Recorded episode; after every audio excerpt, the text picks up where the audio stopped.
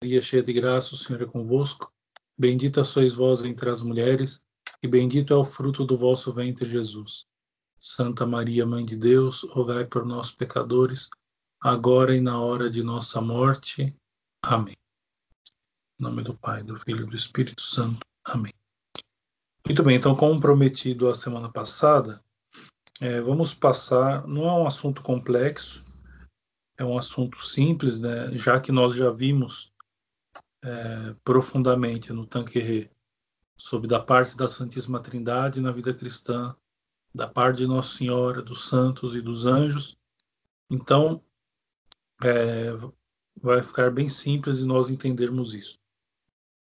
Então, é, na, na, liturgia católica, nós encontramos é, vários tipos de vários tipos de culto.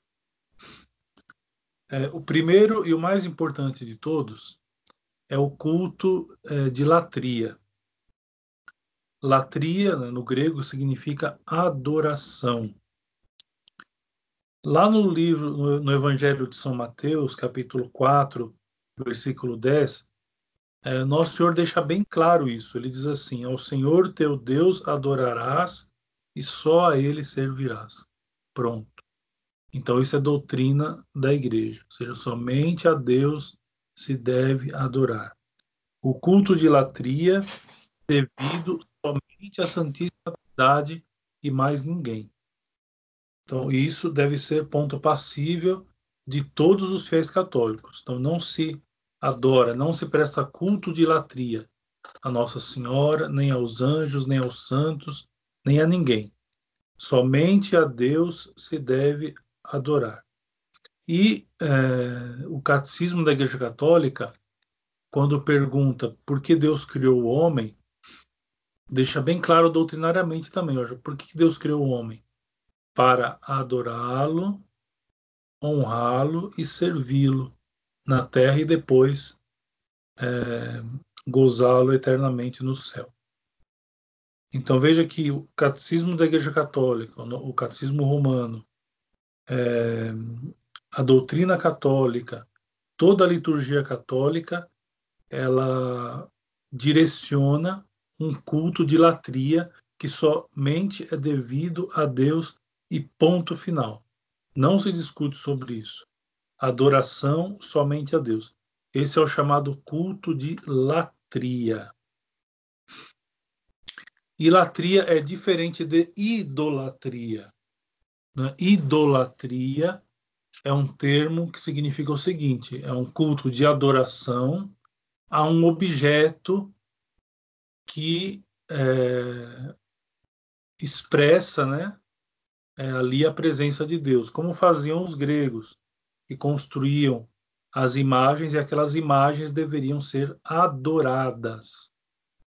É, veja que eu estou destacando as expressões, porque as expressões são muito importantes para nós entendermos o significado das coisas. Quando, por exemplo, o rei Nabucodonosor mandou construir aquela, aquela estátua gigante e mandou que todos a adorassem. Então, veja, isso é idolatria. Você pega uma coisa e adora aquela coisa. É disso que os protestantes nos acusam, de sermos idólatras, ou seja, de nós pegarmos um objeto, uma imagem, por exemplo, e nós adorarmos esta imagem.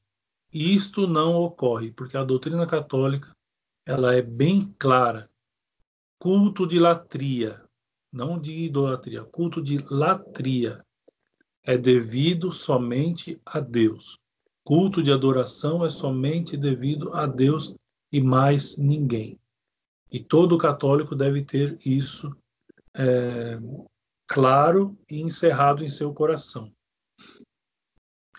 É, então, nós não somos idólatras, porque nós não é, adoramos nenhum objeto, é a Santíssima Trindade que nós adoramos: Pai, Filho e Espírito Santo. É, a cada Santa Missa, é, nós fazemos um culto de latria, um culto de adoração a Deus Nosso Senhor. Cada missa que a gente assiste. Algumas festas da igreja é, nos fazem, fazem, fazem reforçar em nós o culto de latria as outras duas pessoas da Santíssima Trindade. Então, por exemplo, na festa, a festa de Corpus Christi é, culmina na adoração da segunda pessoa da Santíssima Trindade, presente realmente nas espécies da Eucaristia. E a festa de Pentecostes, por exemplo, nos favorece a adorarmos a terceira pessoa da Santíssima Trindade. Mas toda a Santa Missa ela é dirigida a Deus Santíssima Trindade, a toda a Santíssima Trindade. Deus Pai, Deus Filho, Deus Espírito Santo. É, enfim, então isso é o culto de latria, o culto de adoração devido somente a Deus. Ao Senhor teu Deus adorarás e só a ele servirás. Isso é concorde com a Sagrada Escritura, com a tradição católica, com o ensinamento da doutrina católica. Bom, aí seguimos adiante. O culto de Dulia. Dulia é uma palavra grega que significa honra, veneração. Então, por exemplo, nós prestamos um culto de dulia aos nossos pais, por exemplo. Quando no quarto mandamento diz honrar pai e mãe. Então, ou seja, isso é um culto de dulia que nós damos aos nossos pais. E isso é mandamento de Deus. Bom, o culto de dulia, então, como é, como significa, como eu disse, veneração, honra, nós devemos a todos os santos, a todos os santos cujo heroísmo foi comprovado pela Igreja é, quando eles exerciam as virtudes cristãs neste mundo, enquanto eles estavam é, vivos. Então, aqueles que nós acreditamos estar no céu, pela proclamação da igreja, e quando a mesma igreja comprova o seu heroísmo na vir, nas virtudes cristãs, então nós os temos como exemplo, nada mais do que isso. Exemplo é, e como eu já disse, a, a, a morte não apaga, não exclui a comunhão dos santos, nós ainda estamos unidos pela comunhão dos santos, podendo, né, nós podendo inclusive pedir oração para eles. Então isso é culto de veneração. Nós não adoramos nenhuma, nenhum santo nem mesmo uma imagem de qualquer santo que seja. Ou seja, porque adorar a uma imagem significaria dizer que aquela imagem é Deus, como faziam os pagãos. É? Quando, quando o povo de Israel estava a caminho da terra prometida e em contato com outros povos, construíram, por exemplo, um bezerro de ouro e consideraram que aquele bezerro de ouro era Deus. Deus está aqui, Deus é esta imagem de bezerro de ouro. Essa imagem construída por mãos humanas. Então, ou seja, nós católicos não fazemos isso quando olhamos para uma imagem de Santo Antônio, por exemplo.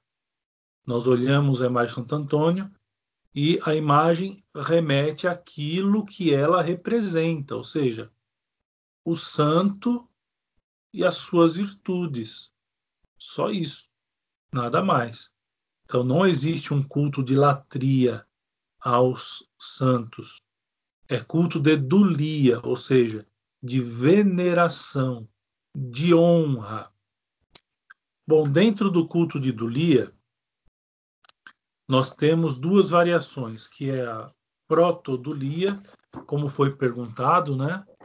É, e foi por isso que eu que eu, que eu achei por bem tratar desse assunto, de protodulia e de hiperdulia. Então, é, no ano de 1870, o, Papa, o Papa, o Beato Pio IX, ele proclamou São José como patrono universal da Igreja. Como ele foi o chefe da Sagrada Família, é, como é, já algumas dioceses o tinha como patrono e padroeiro, então Beato Pio IX estendeu esse patronato a toda a Igreja, proclamando ele como patriarca universal, patrono, perdão, universal da Santa Igreja.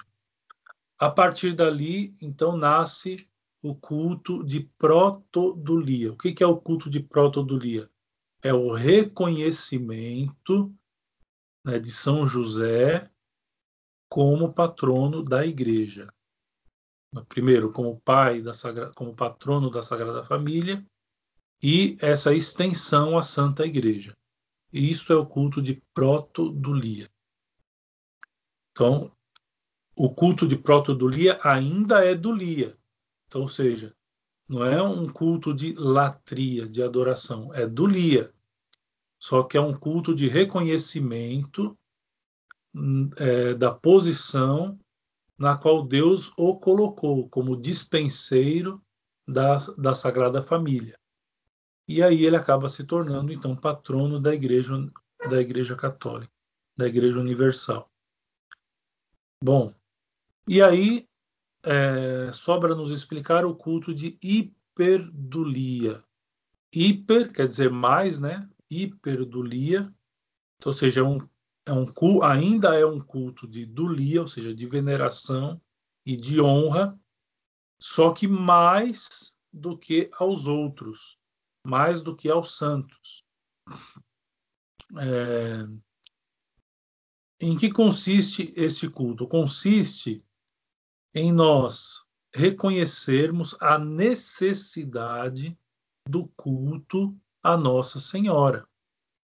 Então, ou seja, o culto e a veneração à Nossa Senhora não são simplesmente importantes ou de livre escolha do católico. Não há uma necessidade, todos nós somos obrigados a olhar Nossa Senhora e reconhecer a honra na qual Deus mesmo lhe pôs. Então, Deus pôs uma honra em Maria Santíssima ao escolhê-la como é, mãe de nosso Senhor Jesus Cristo, segunda pessoa da Santíssima Trindade. Então Deus mesmo a elevou. Não é? Diz São Luís Maria Grion de Montfort. Deus mesmo a elevou.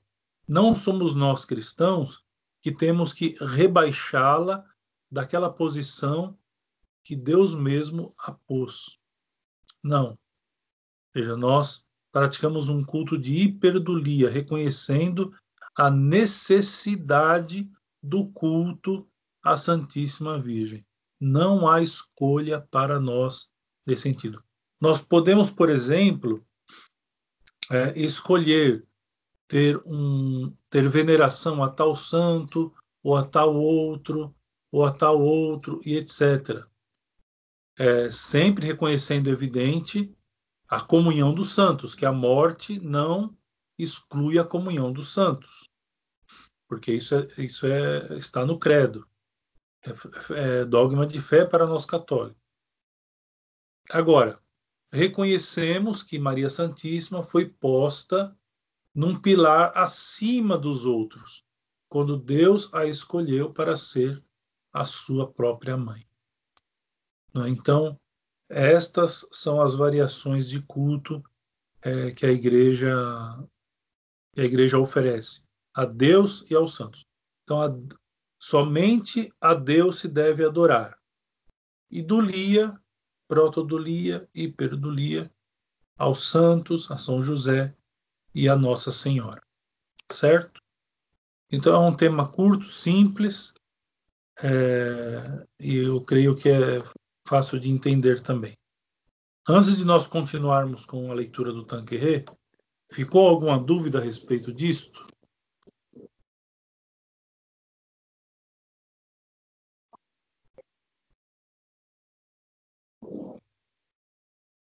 Não, né? Então podemos continuar.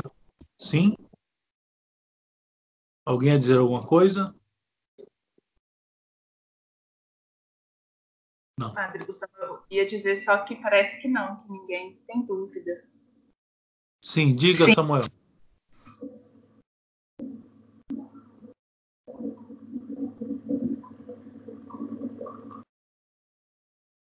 É, não está saindo som, tem algum problema. Não, ele está ele tá digitando, padre, aí demora um pouco. Ah, como fica em relação ao culto a pessoas não canonizadas. Isso. Então ainda não é culto, é, ainda não é culto de Dulia, porque se não foi canonizado, então não será instituída uma festa em homenagem, em honra a determinado santo.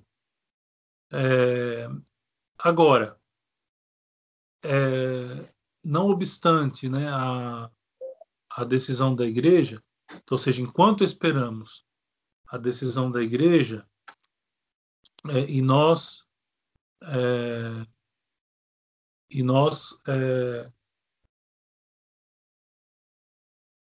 conhecemos a vida de uma determinada pessoa, como tem no caso aqui do Brasil, Padre Cícero, Frei Damião, Padre Donizete, etc, etc. Então esses, esses daqui não foram canonizados ainda, então, ou seja, eles não têm ainda um culto é, assegurado pela Santa Igreja. Porém, muitos fiéis é, recorrem a eles nas suas orações. Então, isso não é proibido. Né? Não, isso, isso não é proibido, embora não seja ainda um culto de Dulia. É, eu vi a pergunta aqui também se o culto de Dulia é opcional. Como eu disse, né, nós reconhecemos, nós acreditamos na comunhão dos santos. Então, ou seja, é natural, inclusive, que, que cada católico tinha um, tenha um santo é, de devoção é, especial. É, mas é, uma vez uma vez que você é, não exclui aquilo que é próprio da fé da igreja, ou seja, a comunhão dos santos e que a morte não encerra, não termina com a comunhão dos santos, ou seja, isso é próprio de fé. Então, nós podemos escolher. Então, nós não somos obrigados a ser devotos de todos os santos. Imagine só a bagunça que seria na nossa vida espiritual. É, mas é, o culto de Dulia, de tal forma, de tal modo, é opcional no sentido né, do santo que a gente escolhe é, ou melhor, às vezes até que eles nos escolhem, né, para sermos seus devotos, é, e, de, e, de, de, certo modo é, a gente não é obrigado a ter devoção a tal santo ou a tal outro e etc e tal, não é? é não excluindo, mais uma vez repetindo, não excluindo que nós cremos na comunhão do santo certo? Certo. Mais alguma pergunta? Eu tenho uma, padre. É, o, o senhor disse sobre a acusação dos protestantes de que nós fazemos idolatria com relação aos santos e a Nossa Senhora, e eu estava pensando se isso não se devia ao fato da, da questão das imagens, né? Que elas existem, nos, por exemplo, da igreja nos vitrais, e você tem estátuas de santos e as próprias imagens pequenas de santos, né? E eu, nesse sentido eu queria saber qual que é a importância dessas imagens é, para os fiéis. Certo. De fato, né? É, eles relacionam, né? O fato de ter imagem com a obrigatoriedade de o fato de ter imagem, aquilo ali já é idolatria. Bom, nós somos católicos, sabemos que não. O fato de nós termos imagens não significa que nós damos a elas culto de latria, culto de adoração. Bom, isso é fato. Então, ou seja, é, é, muitos, existem muitos textos no Antigo Testamento que proíbem a confecção de imagens para serem adoradas, para serem idolatradas. Por outro lado, Deus mesmo, em algumas passagens, manda que se faça imagens. Manda fazer os dois querubins para guardar a arca da aliança. Manda que se faça várias imagens para enfeitar dentro o templo de, de, de Salomão. Manda fazer a serpente de bronze que foi hasteada no deserto para curar aqueles que eram picados por serpentes venenosas. Enfim, Deus mesmo manda fazer imagens, né, mostrando que é o objetivo que conta, ou seja, para que você está fazendo a imagem. Então, ou seja, se você está fazendo a imagem para prestar-lhe um culto de adoração, está errado. E isso nós não fazemos. Certo? Agora, a importância. Né? Nós é, somos, é, quando nós formos ver sobre os sacramentos, nós vamos ver isso. É, nós somos é, seres sensíveis, é, no sentido de que a nossa sensibilidade pede algumas coisas. Então, para nós, é muito mais fácil, por exemplo, é, adorar a nosso Senhor Jesus Cristo, tendo, por exemplo, uma imagem de nosso Senhor crucificado. Não é a imagem que nós estamos adorando, é a nosso Senhor que está representado ali na imagem. A mesma coisa se diz dos santos, então, seja, somos devotos de Santo Antônio. Então, uma imagem de Santo Antônio nos é, pela nossa através da nossa sensibilidade nos remeterá mais facilmente ao santo né, do que se nós tivéssemos somente a história ou baseássemos somente em livros, etc. É, uma coisa importante é nós é, lembrarmos que a confecção de imagens é, na, na, na, história da igreja é muito antiga, corresponde ao primeiro século da igreja.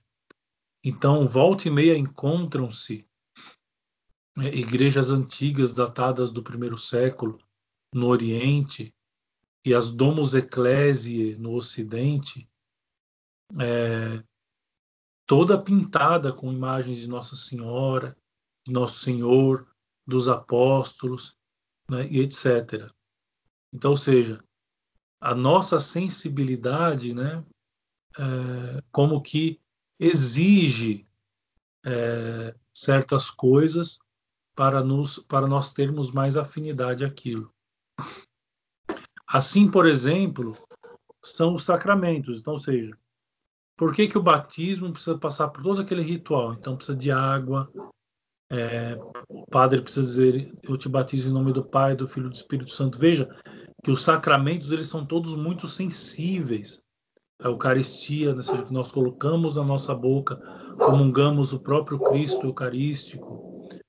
É, o sacramento do Crisma, seja, o bispo faz o sinal da cruz na nossa testa e ainda nos dá um tapa na cara. Veja que é tudo muito sensível. Todos os sacramentos são todos muito sensíveis, porque nós precisamos disso. Nós necessitamos dessa sensibilidade. Quando Nosso Senhor cura o cego, tem aquela passagem do Santo Evangelho, todos vão lembrar-se dessa passagem. Nosso Senhor, ele abaixa, pega a lama, pega a terra, faz lama com a saliva, passa no olho do cego e o cego passa a ser passa a ficar curado. Aí eu pergunto, nosso Senhor precisaria fazer tudo isso para que é, o cego ficasse curado, imagina, bastaria um pensamento de Nosso Senhor e o cego ficaria curado. Não é agora. As pessoas que viram este milagre acontecer tiveram a certeza de que foi Nosso Senhor o autor do milagre. Veja, nós precisamos disso. Nós somos seres sensíveis. No sentido de necessitar da sensibilidade, não é? para é, compreender melhor as coisas. E aí, por exemplo, as imagens construídas nas catedrais eram um modo de catequizar. E aí a parte prática, né? É, poderia ser um modo de catequizar aqueles que eram analfabetos, por exemplo, mesmo no primeiro século.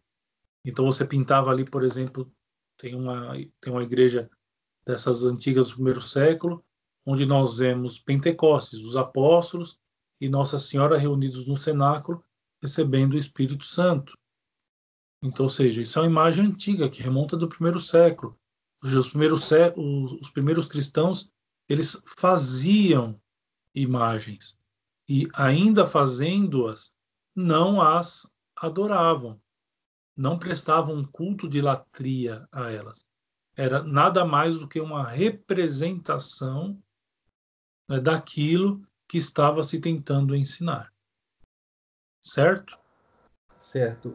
É, só para afirmar, então, padre, é possível, é correto dizer que as imagens elas simbolizam é, um possível retrato das qualidades e virtudes daquilo que está querendo se representar, por exemplo, uma imagem de Nossa Senhora, aí você vê uma certa postura piedosa. Então, a imagem ela simbolizaria é, essa qualidade da Nossa Senhora, assim como imagens de santos. É correto afirmar dessa maneira? Sim, as imagens são símbolos, certamente. As imagens elas são símbolos. As imagens nos remetem a algo. Então não existe nada objetivamente nas imagens. Elas são símbolos que nos remetem a algo. E, por exemplo, a imagem de São Jerônimo vai nos remetir às virtudes daquele santo, a vida e, a virtude, e as virtudes daquele santo, assim como a imagem de Nossa Senhora vai nos remeter às virtudes e à vida de Maria Santíssima e assim por diante. Então é correto as imagens são símbolos. Assim como, por exemplo, as fotografias são símbolos, não é? Ou seja, tem muita gente, tem muita gente que, por exemplo, quando distante da pessoa amada, pega uma foto e dá um beijo, não é? Como que é, naquele beijo houvesse é, uma espécie de é, símbolo né, de, do desejo da pessoa querer beijar a pessoa de fato. Ou seja, a pessoa de fato não está sendo beijada, mas o símbolo está ali. É? Então, ou seja, se a gente quer ser radical de todo, é, é, ao querer proibir o uso imagens dos santos que nesta vida demonstraram uma vida heróica de virtudes cristãs, é, esses protestantes deveriam, por exemplo, é, acabar com as fotografias em suas casas, né? Porque também são símbolos, nos remetem a algo, não é? É enfim, por exemplo, os, os pais que faleceram, então você vê lá, entra na casa de alguém, tem lá a imagem dos. Tem até aquela foto tradicional, lembra? A redonda, é, em preto e branco, que está lá o, o chefe e a chefa da família, né? Os patriarcas da família numa foto juntos, né? Então, ou seja, quando a gente olha aquilo, a gente, aquela foto nos remete a quem foram os nossos avós ou os nossos pais, os nossos bisavós, né, e etc. No Nordeste é muito comum isso, e creio que no interior de Minas Gerais também. É muito, é muito comum essa, o uso dessas, dessas fotos. Ora, os, os parentes adoram os seus avós, ou aquela imagem que representa os seus avós? É lógico que não, é loucura afirmar isso. Assim também os católicos não adoram a imagem de Santo Antônio, de São Jerônimo, de São Lucas ou de qualquer santo que seja, São Felipe Neri. Não existe adoração. Existe um culto de dulia, de veneração, de honra. Tá bom? Tá bom, entendi, padre. O Samuel fez uma pergunta aqui. Padre, por, por este motivo da sensibilidade humana, é que às vezes os anjos, abre aspas, deixam-se ver ou aparecem fecha aspas, para algumas pessoas? É possível que sim. É claro que isso não é comum. São fatos é, extraordinários, né? O fato da aparição de um anjo é um fato extraordinário, como aconteceu da aparição do anjo de Portugal, por exemplo, é, a, como é que fala, aos santos pastores é, de Fátima, os pastorinhos de Fátima. É, depois, a aparição mesmo de Nossa Senhora, enfim, em muitos casos, é, aparições que já foram comprovadas pela Igreja, como Lourdes, Fátima, é, La Salette, etc. É, então, e, outro, e tantas outras, né? A Nossa Senhora Aparecida, enfim. O reconhecimento da, da aparição, embora a aparição de Nossa Senhora Aparecida foi muito, muito diferente das das aparições mais convencionais. Mas, enfim. Então, é, pode ser por isso sim, ou seja, a, é, a exigência da sensibilidade humana. Ou seja, a, como a nossa sensibilidade exige muitas vezes, como São Tomé, ver para crer, então é possível né, que muitas dessas aparições aconteçam. Deus permita, vamos dizer assim, Deus permita essas aparições é, para satisfazer a nossa sensibilidade. Certo? Muito bem. Mais alguma pergunta para a gente seguir o texto?